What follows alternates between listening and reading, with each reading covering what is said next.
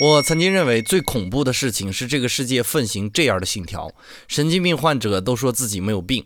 假如这个社会想要迫害你，你怎么证明自己是一个正常人呢？这么多年，我也仔细想过，貌似没有一个合理的途径，顺利的证明自己不是一个疯子。这种无法被证明的命题，对我来说是恐怖至极的。后来我看到了一个让人上瘾的假想，让我彻底放弃了证明自己不是神经病。这个假想叫“缸中之脑”，是由哲学家希拉里·普特南提出来的。说的大致内容就是，如果你的大脑被放在一个缸中，用营养液培养起来，大脑的末梢神经连接在计算机上，计算机会模拟出各种信息传。送到大脑上，以此来保证持续的幻觉。对于这颗大脑来说呢，所有幻觉都是真实的。计算机还可以不断的输入或者修改记忆。这颗大脑完全拥有了一个人所有完整的体验。那么，怎么证明自己不是在上述的一段幻觉里呢？